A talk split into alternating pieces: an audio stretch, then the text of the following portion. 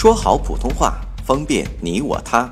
本栏目素材由国家普通话水平测试研究组普通话培训研究中心编写，北京理工大学出版社出版的普通话水平测试专用教材。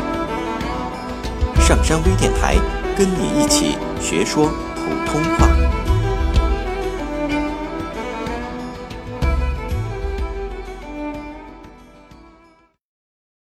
作品二十一号。我在加拿大学习期间遇到过两次募捐，那情景至今使我难以忘怀。一天，我在渥太华的街上被两个男孩子拦住去路。他们十来岁，穿得整整齐齐，每人头上戴着个做工精巧、色彩鲜艳的纸帽，上面写着。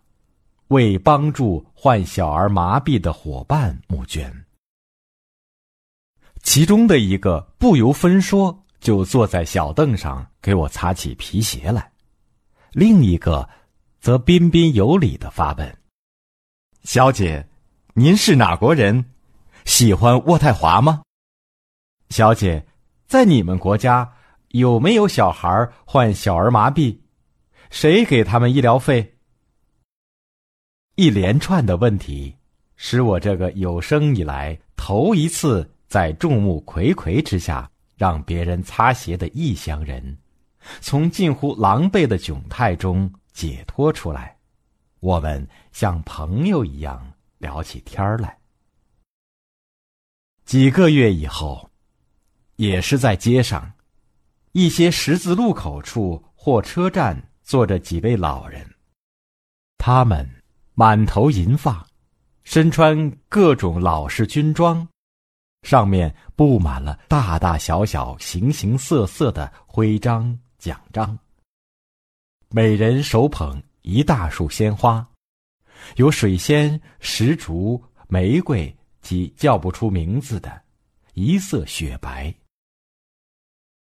匆匆过往的行人纷纷止步，把钱。投进这些老人身旁的白色木箱内，然后向他们微微鞠躬，从他们手中接过一朵花。我看了一会儿，有人投一两元，有人投几百元，还有人掏出支票填好后投进木箱。那些老军人毫不注意人们捐多少钱。一直不停的向人们低声道谢。同行的朋友告诉我，这是为纪念二次大战中参战的勇士，募捐救济残疾军人和烈士遗孀，每年一次。认捐的人可谓踊跃，而且秩序井然，气氛庄严。有些地方，人们还耐心的排着队。我想，这是因为，他们都知道，正是这些老人们的流血牺牲，换来了包括他们信仰自由在内的许许多多。